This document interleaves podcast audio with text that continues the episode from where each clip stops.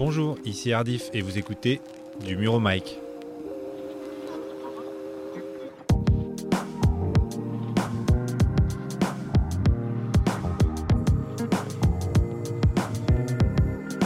Bah, si c'est une heure, une heure, alors là, là c'est autre chose. Bonjour, je m'appelle Catherine. Et moi, Adrien. Et vous écoutez Du mur au mic. From the street mur au mic, c'est un podcast sur l'art, en particulier l'art urbain. Vous savez, tous ces artistes qui font de la rue une galerie d'art à ciel ouvert, eh bien notre objectif avec ce podcast, c'est de les faire connaître du grand public. Parce que si leurs œuvres sont souvent éphémères, certaines d'entre elles réussissent à rester gravées dans nos mémoires et faire réagir.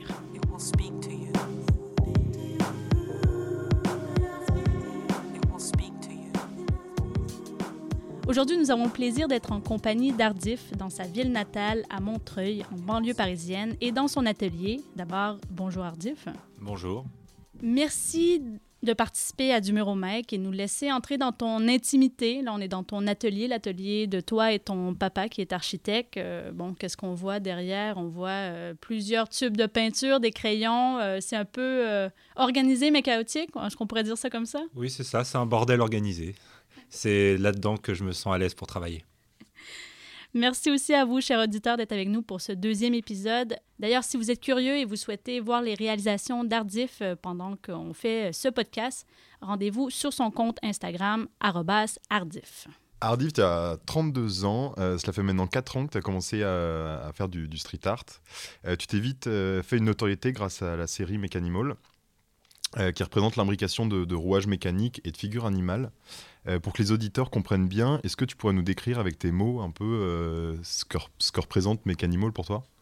Alors les Mechanimals, euh, c'est donc mon travail que je développe depuis trois ans maintenant. C'est une hybridation entre notre patrimoine naturel au travers de la figure de l'animal et un univers mécano-industriel et architectural que j'ai développé. Donc c'est une esthétique que j'ai développée au travers de mon imaginaire de référence euh, à la fois pop culture et aussi pendant mes études d'architecture. Et donc euh, quand je fais ces animaux, je les hybride et j'essaie de trouver un équilibre pour parler un peu de euh, cette, cette balance à trouver entre notre respect du patrimoine naturel et en même temps notre progrès technique qui est indispensable à notre développement. Donc il y a à la fois une recherche d'un imaginaire qui m'est propre et aussi un message sur notre impact écologique. Tu viens d'évoquer les animaux, mais tu, réa- tu réalises également des portraits, euh, également de la faune. Pourquoi aujourd'hui ton sujet de prédilection, ce sont les animaux? Alors les animaux, euh, c'est mon sujet de prédilection parce que je pense qu'à la base déjà, c'est euh, depuis que je suis tout petit, euh, ça me fascine pas mal. J'avais des, j'allais souvent visiter la grande galerie d'évolution à Paris. j'aimais les zoos, même si bon aujourd'hui j'ai, j'ai un peu vu l'envers du décor, mais voilà, j'aimais bien tout ce qui était reportage animalier globalement, même les, reportages de, de fonds marins, tout ça, ça me fascinait et et donc pour moi parler de la nature, c'était parler de. euh, par l'angle des animaux, c'était facile, c'était plus facile, c'était vraiment. euh, dans, les formes, étaient, multiples. Dans les thèmes aussi, euh, dans les textures, il y avait vraiment. J'aurais pas assez d'une vie pour dessiner tous les animaux qui existent, toutes les espèces qui existent ou qui ont existé. Donc en fait, à la fois, il y en a qui disparaissent euh, tous les ans ou tous les, voire toutes les semaines, et il y en a qui apparaissent aussi, on en découvre des nouvelles. Donc euh, c'est c'est vraiment un thème sans fin. Et, euh, et voilà, et c'est fascinant de, de pouvoir s'attaquer à tout, tout ce panel d'espèces et de, et de formes. Tout à l'heure, quand on est arrivé pour venir te rejoindre dans ton atelier, tu étais en train de travailler sur une de tes œuvres. Je t'ai demandé combien de temps que ça te prend parce que c'est tellement détaillé comme œuvre. Comment tu t'y prends là de- Tu commences euh, par penser à la forme de l'animal, après tu ajoutes les. com- Comment ça se passe dans ta tête et comment tu, tu le fais sur papier? Alors en général, euh, je parle toujours de l'animal. Donc euh, je choisis l'animal euh, soit parce que, bah, des fois c'est parce qu'une commande d'un d'un acheteur, des fois c'est moi qui me, qui me penche sur un animal qui me plaît ou que je n'ai pas encore abordé, ou, ou parfois par, pour une référence à l'actualité, ça arrive aussi. Donc en fait, il y a plusieurs raisons pour lesquelles je choisis l'animal. Ensuite, je fais une recherche iconographique autour. Je choisis une pose, un, profil, une face, un, mouvement, euh, voilà, une lumière, quelque chose. euh, et quand j'ai enfin l'animal dans son ensemble, eh bien, je commence par dessiner l'animal et euh, il y a les parties que je vais décider d'hybrider. Donc, quand je prends des fois l'animal de face, je travaille sur la symétrie. Et parfois, quand j'ai besoin de, voilà, de, de- faire l'animal dans un mouvement ou dans, son ensemble de profils, euh, je vais hybrider certaines parties. Et, euh, et c'est là où, où le jeu entre les textures, entre les, entre les deux univers se, se confronte. Et il y a des, des parties qui naturellement se, se transforment en mécanisme dans ma, dans ma composition et dans ma tête, en fait. On se trouve aujourd'hui donc dans ton atelier, qui est également euh, l'atelier de ton père, qui est architecte, et ce qui n'est pas anodin, puisque toi aussi tu as fait des études d'architecture. Qu'est-ce qui a fait que tu, es devenu artiste? Alors, euh, j'ai en fait, bon, j'ai fait mes études d'architecture, j'ai terminé, euh, j'ai pratiqué après le métier pendant 3 ou 4 ans. Et en fait, pendant, pendant mes études même, j'avais commencé un peu à m'intéresser à la, à la pratique de l'art urbain, du street art. Et euh, voilà, j'étais euh, j'étais rentré dedans par les grands noms. hein. Et euh, j'étais assez fasciné par ce rapport à, l'architecture, puisque finalement, dans mes études, je me disais, ouais, le bâtiment, il y a moyen de se l'approprier, mais finalement, artistiquement, des fois, il, il me paraissait que c'était un peu limité, ou je trouvais que le street art avait une manière de se l'approprier qui était beaucoup plus spontanée et forte. Et personnellement, j'ai voilà, j'ai commencé, euh, j'ai toujours, j'ai toujours continué de dessiner pendant mes études et après mes études. Et à un moment, je me suis dit que j'avais envie de, de- m'y mettre, mais qu'il fallait que je trouve un, quelque chose euh, qui se démarque un peu, une, euh, avec de l'impact, qui est une signature graphique, une identité. Puisque je voyais qu'à Paris, étant parisien et voyant tout ce qui pouvait, euh, tout ce qu'il y avait sur les murs, il fallait forcément quelque chose pour se sortir un peu du lot entre guillemets. Quoi. Il fallait une signature. Donc quand le thème des Mécanimals est arrivé, un peu par hasard, un jour j'ai dessiné un chat euh, que j'ai arrêté à moitié, donc j'ai dessiné l'autre partie par, euh, par les mécanismes. Et c'est là où je me suis dit que c'était pas mal et, que j'en ai développé 3, 4, 5. Donc c'était en été, à la rentrée, j'avais une petite série et j'ai décidé, allez, Banco, on commence le collage sur les murs, on teste pour voir ce que ça donne. euh, et voilà, c'est c'est venu, euh, c'est venu petit à petit. Après, euh, les réseaux sociaux, euh, euh, la passion des Parisiens, de certains Parisiens pour le street art, enfin, tout ça fait que euh, ça s'est développé. Est-ce que tu peux nous, juste nous raconter la, la première fois que tu es allé euh, faire un collage dans la rue? Alors, la première fois- mon premier collage dans la rue, euh, c'était. euh, alors, j'avais déjà. J'avais vraiment euh, deux tout petits trucs, parce qu'aujourd'hui, j'en colle des, des- qui font 2-3 mètres de, de haut, euh, même en vandale. Et voilà, j'étais parti. C'était un escalier où j'avais repéré qu'il y avait déjà pas mal de street art, mais il y avait de la place. Et donc, j'ai euh, collé mon. qui était mon premier dessin, mon, mon premier chat dans la rue, euh, voilà, sur un, à côté des buts de Chaumont. Et, euh, et après, j'avais aussi collé un, un poisson corail. Voilà, c'était les deux à l'époque que j'avais. Et puis, euh, quelques jours plus tard, j'ai une amie, euh, une autre amie qui me dit Ah, euh, Je sais pas si tu as vu, mais quelqu'un qui a posté ton, ton chat sur, sur son compte Facebook ou Instagram, je sais, je sais plus. Et c'est là où je me suis rendu compte qu'en fait, les réseaux sociaux et la communauté parisienne en termes de street art étaient ultra euh, actives. Et, quand, et que ça allait très vite. Et je me suis dit, ah ouais, c'est fou, en fait, il y a vraiment des gens que ça intéresse, il y a vraiment des gens qui se passionnent pour ça. Évidemment, avant tout, je le faisais pour moi, mais malgré tout, c'était quand même sympa de se dire, il y a des gens et que euh, ça, ça, ça pousse à, l'intérêt. Tu avais mentionné, euh, lorsqu'on s'était parlé l'autre fois, euh, de l'art pour tous, que c'était important pour toi de, faire ça au quotidien, quoi. Pourquoi? Pourquoi c'est important que tout le monde puisse profiter de ça? Je pense qu'en étant enfant, j'ai eu accès à, la culture assez facilement. Et à Paris en- encore plus, puisque c'est une ville qui est très active. Et euh, pendant mes études d'architecture, je me suis rendu compte aussi d'un truc, c'est que quand on finalement, il y, a, de plus en plus de projets, de musées notamment, qui, construisent des, architectures fantastiques, absolument dingues, et vraiment des, objets d'architecture hallucinants, mais qui des fois paraissent plus comme une vitrine qui peut être hermétique à un certain public. Et je me suis dit, des fois, on enferme l'art dans, une, euh, dans, un, dans, des, dans des cadres qui sont euh, codifiés, quoi, qui ont certains codes, et les gens qui n'ont pas les codes, ils, ont, ils osent pas. Or, le street art, c'est euh, une démarche qui permet vraiment gratuitement euh, sans autorisation, spontanément et de manière éphémère, d'aller s'exprimer dans la rue aux yeux de tous. L'œuvre en soi, elle parle directement au public. Elle n'a pas besoin d'intermédiaire, elle n'a pas besoin de- d'un cadre, elle n'a pas besoin d'un guide, de quoi que ce soit. Les gens euh, se prennent l'art euh, dans leur marche urbaine et, euh, et voilà, c'est c'est un contact à la- à l'art et à la culture de- évidente et sans, sans filtre.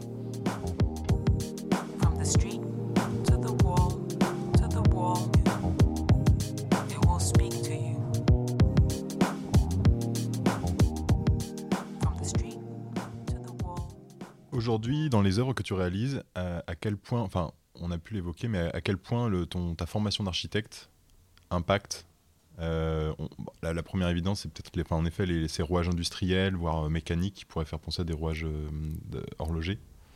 Mais euh, à, quel point, euh, justement, ta, formation euh, impacte euh, tes œuvres? Alors, euh, ma formation, elle impacte sur pas mal d'aspects. Euh, bon, déjà, effectivement, l'univers que j'ai développé, euh, il est euh, à la fois mécanique, ça les gens le voient au premier coup d'œil, mais il est aussi très architecturé. Puisque finalement, il y a beaucoup d'architecture, d'éléments, d'arches, de, de, tours inspirés gothiques classiques. Et donc, pendant mes études d'architecture, j'ai à la fois vu l'histoire de l'architecture, donc vraiment tous les mouvements qui ont existé et qui m'ont beaucoup influencé, et aussi des architectes utopistes et des, des, des- voilà, des personnes qui n'ont pas forcément beaucoup construit, mais qui ont beaucoup théorisé et imaginé des architectures euh, un peu, euh, un peu folles, un peu, un, un peu utopistes. Donc euh, je pourrais citer Constant, Lebeswoods euh, ou les, le collectif Archigramme, voilà, c'est pour, pour citer les principaux. Et en fait, ça, ça, ça a nourri tout cet univers-là. Et après, par rapport à mon expérience vis-à-vis de l'architecture et de la ville, c'est vraiment, euh, moi, je regarde en tant que street artiste maintenant la ville d'une un peu d'une autre manière. C'est-à-dire que l'endroit où, le, où la- le street artiste intervient, finalement, c'est les endroits que l'architecte n'a pas trop voulu ou pu designer.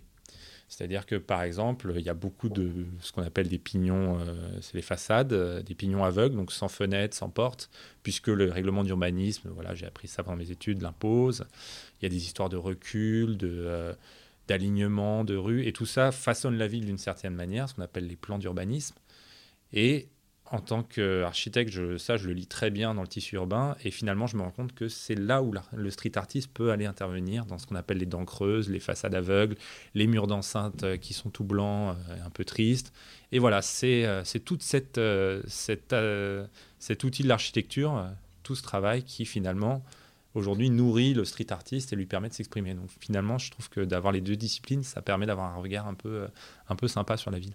Est-ce que la, nature des rouages peut varier selon la nature de l'animal que tu peins? Hmm, Pas vraiment. Je pense que globalement, ça, revient assez souvent. Ce qui peut varier dans mes, thèmes, ça peut être. euh, Des fois, je vais aller coller dans une certaine ville, donc je vais intégrer à l'animal des, mécanismes ou des, architectures euh, qui font penser à, un lieu. donc euh, voilà.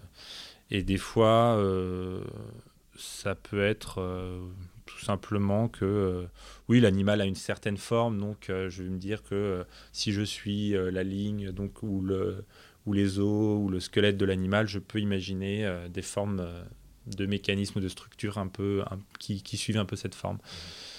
Des fois, voilà, je- j'essaie de reprendre un peu la le graphisme. Donc voilà, derrière derrière on voit un tigre. Et dans ce tigre, voilà, les bandes, euh, enfin les, les, les- rayures du tigre deviennent des creux dans l'architecture, deviennent des, des vides où viennent euh, se loger des, bah, d'autres mécanismes. Donc des fois, oui, le, le- finalement, le, le- le graphisme de l'animal peut influencer la, la structure de mes, de mes architectures mécaniques. Un peu comme De Vinci, du coup, euh, tu, tu retravailles sur l'anatomie animale. euh, Ouais, bien sûr. Ouais, mais c'est-à-dire que en fait, aujourd'hui, euh, on a la nature a toujours inspiré la technique euh, humaine, c'est-à-dire qu'on construit des on construit des, des, tec- des- des technologies par, par dizaines, par centaines, en s'inspirant de- de- de- d'éléments naturels, que ce soit chez l'homme, que chez l'animal ou chez la ou chez la plante ou, euh, le minéral, enfin bref, tout, ce qui nous entoure, notre environnement naturel, crée notre technique, crée notre technologie et nous inspire. Donc finalement, euh, je ne fais que euh, imaginer un, de ces parallèles aussi. C'est comment, comment, peut, comment la technique pourrait devenir nature ou l'inverse, la nature devenir technique. Même si on prend un Mechanimal sans, sans sujet d'actualité derrière, il y a quand même une certaine, d'une certaine manière, tu es un peu engagé dans le sens que tu es- confrontes toujours un peu la nature à la technologie pour, pour garder l'équilibre, pour rappeler aux gens que c'est important cet équilibre-là? De ce qui m'a le plus influ- un des, une des œuvres qui m'a le plus influencé dans ma vie, c'est euh, euh, Princesse Mononoke de Hayao Miyazaki.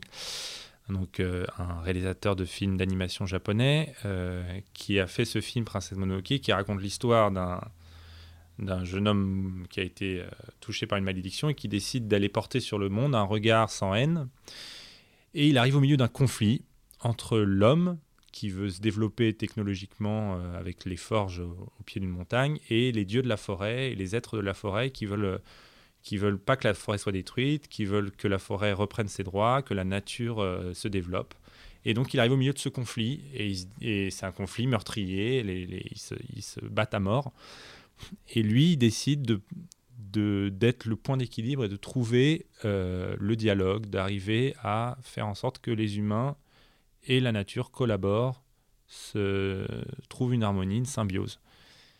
Et finalement, je, comme c'est une des œuvres qui m'a le plus marqué dans, dans ma vie, c'est quelque chose qui a un peu forgé ma façon de voir les choses. Et mon travail, finalement, euh, spontanément, est, est arrivé à ça. Et je me rends compte que oui, oui, c'est trouver cet équilibre actuellement, c'est ce qu'on cherche tous à faire. Et c'est ce qu'on a tous envie de, euh, parvenir, à arriver sans retourner à l'âge de pierre, à euh, respecter notre patrimoine naturel, à trouver un équilibre, à trouver une, une sensibilité euh, de rapport à la nature qu'on a perdu clairement. Et, et c'est très compliqué, mais je pense qu'on peut y arriver. Et, et donc, oui, je, voilà, ce discours autour de l'animal mécanique, c'est aussi un peu euh, cet équilibre à trouver. Et, je, prie de tout mon cœur pour qu'on y arrive, même si je connais, j'ai pas, le remède miracle. Tout ce que je fais, c'est, de la création artistique et je pense que l'art, de toute façon, doit véhiculer des messages et l'art est une manière aussi de réveiller les imaginaires.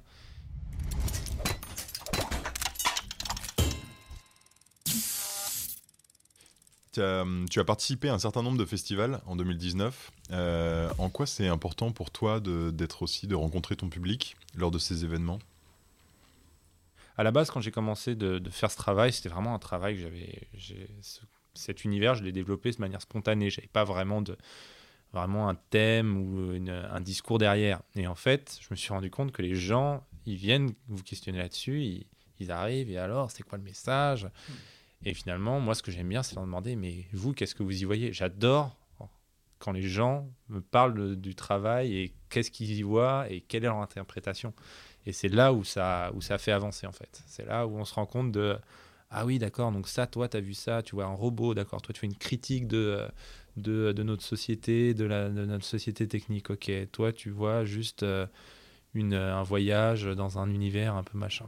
Et en discutant avec les gens, en parlant un peu, ils me demandent alors, et ça, pourquoi tu as fait ça? Et, euh, et cet équilibre, pourquoi? Et finalement, je me suis rendu compte en parlant avec les gens que euh, c'était j'étais euh, hyper cohérent avec ce que j'avais vécu avec euh, à la fois mon parcours artistique mon enfance euh, mes références et, euh, et donc que, le, que oui juste en discutant c'était une manière de, de, de faire une introspection sur mon travail quoi. Aujourd'hui, tu dirais que tu as, trouvé ton équilibre entre justement euh, produire et dessiner et peindre dans ton atelier ici au calme, mais également euh, aller dans la rue pour, euh, comme tu le disais tout à l'heure, euh, euh, accrocher ou coller de l'art qui est accessible pour tout le monde? Non, je trouve pas que j'ai du tout mon équilibre. je, je suis très frustré de, de- de faire beaucoup trop d'ateliers actuellement parce que oui, il faut vivre, ouais, il faut que je, il faut que je produise euh, des, œuvres pour, euh, bah, pour les commanditaires, pour les galeries. J'ai un carnet, j'ai un planning que je dois respecter comme tout professionnel. Et euh, je suis quelque part des fois un peu frustré de ne pas être assez dans la rue. Mais au final, bon, ça va, j'arrive quand même à, à, me, à me dégager du temps pour, pour la rue. Et, et, euh, et les murs, par exemple, euh, bon, les murs, les murs à la sauvage, ça va, c'est toujours, j'ai toujours un peu de temps pour le faire. Les murs Lego, les murs autorisés, les appels d'offres, là, faut, des fois, il faut du temps, ça demande, une, ça demande tout un process et euh, c'est parfois compliqué de, de, de, trouver suffisamment, de, dégager suffisamment de temps entre le travail artistique et le travail de rue à la sauvage, quoi. Donc, mais globalement, ça va, je suis pas non plus, enfin, je me plains pas du tout. hein. c'est juste que des fois, je me dis. Faudrait que je fasse plus de travail de rue, c'est tout. ça me, il y a des, vraiment des périodes où ça me manque beaucoup.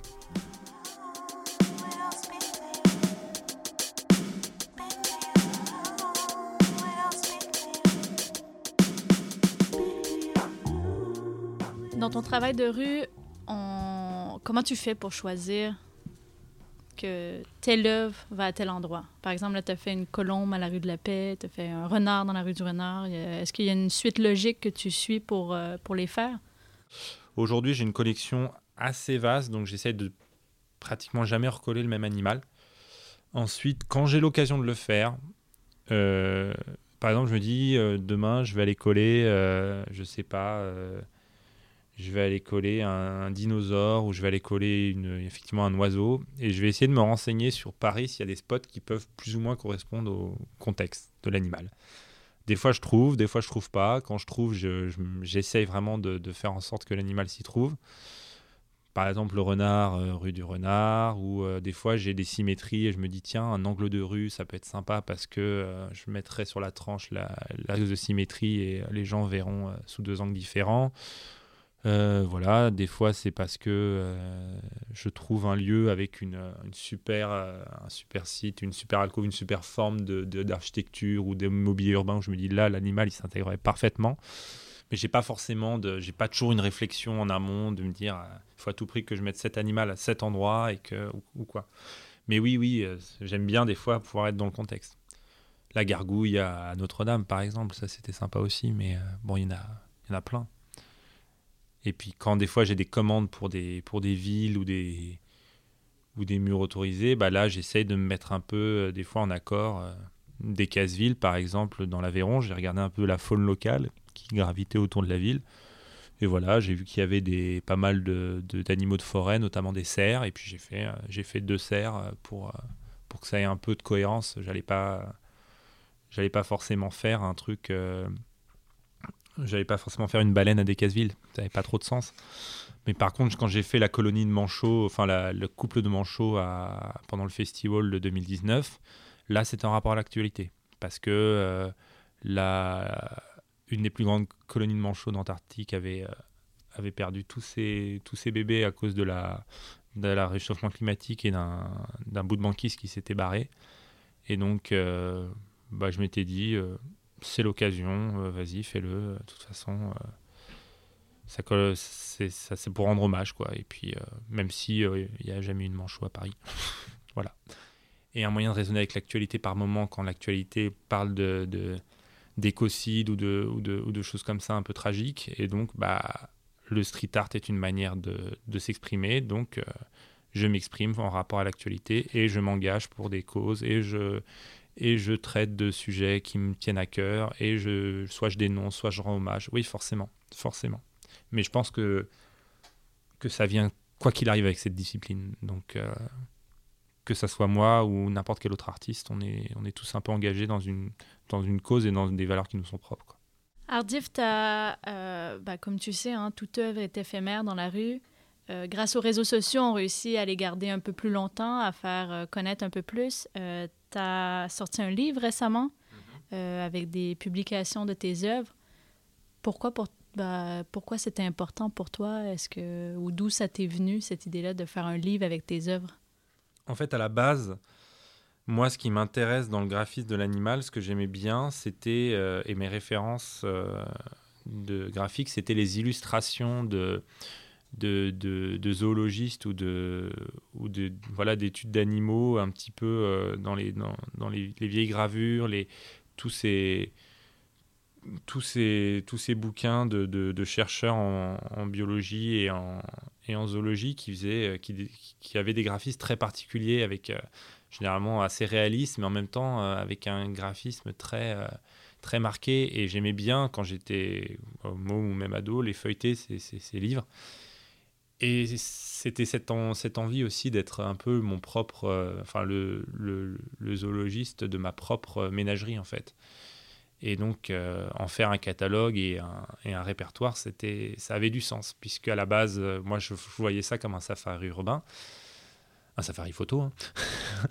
et, euh, donc, euh, et donc comme j'en avais un, assez- grand nombre, je me suis dit, euh, bah, c'est l'occasion de se lancer dans la dans une, dans une publication, quoi, dans la publication d'un livre. Et, euh, et puis ça a été, oui, ça a été un gros travail. euh, et comme je garde à chaque fois toutes les traces à la fois du dessin original et, euh, et aussi de l'œuvre dans la rue, bah, j'avais, j'avais cette, cette idée de, de catalogue qui était, voilà, qui était prête. Quoi. Et il a fallu euh, pas mal de boulot, mais euh, au final, le, le résultat, il est, il est vraiment. Enfin, moi, j'en suis très content et, et je crois que le public apprécie pas mal aussi, donc c'est, plutôt cool. Ardif, tu as plusieurs œuvres ici en France, de plus en plus aussi à l'international. tu as plusieurs expos solo à ton actif, un livre sur les mécanimales. Qu'est-ce qu'on peut te souhaiter pour l'avenir? Qu'est-ce qu'on peut te souhaiter pour 2020? à que ça continue. que, bah, entre guillemets, 2020 est déjà pas mal euh, chargé en projets, mais euh, moi, c'est toujours plus de, de projets euh, street art. euh, ne jamais arrêter la rue, euh, la rue à la sauvage et la rue sans autorisation. Ça, c'est, encore une fois, c'est, c'est mon leitmotiv, j'essaie de le garder. Et puis peut-être des projets de plus en plus grands. Moi, j'aimerais bien. Enfin voilà, je vois des, je vois des fois des projets sur des façades assez gigantesques. Moi, c'est, c'est un peu mon objectif à long terme, quoi. On verra quand est-ce que, quand est-ce que l'occasion se présentera. J'espère euh, bientôt, mais bon, pour l'instant, euh, ce que je fais me, convient déjà beaucoup. Et euh, mais oui, c'est sûr que mes ambitions sont, sont dirigées vers ce genre de projets un peu plus monumentaux.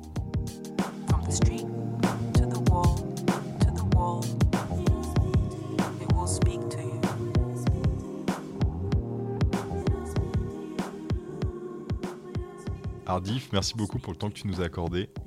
Merci aussi à vous, très chers auditeurs, d'avoir écouté du mur au mic. N'hésitez pas à nous laisser vos commentaires et à liker la page. Vous pourrez retrouver le travail d'Ardif sur son compte Instagram, bien sûr, ainsi que sur le site de la galerie The Wall euh, 51, qui est aussi partenaire de ce podcast. Vous pourrez retrouver nos actualités sur notre compte Instagram du Muro Mike. Et pour euh, les auditeurs, ben, on vous donne rendez-vous pour le prochain épisode.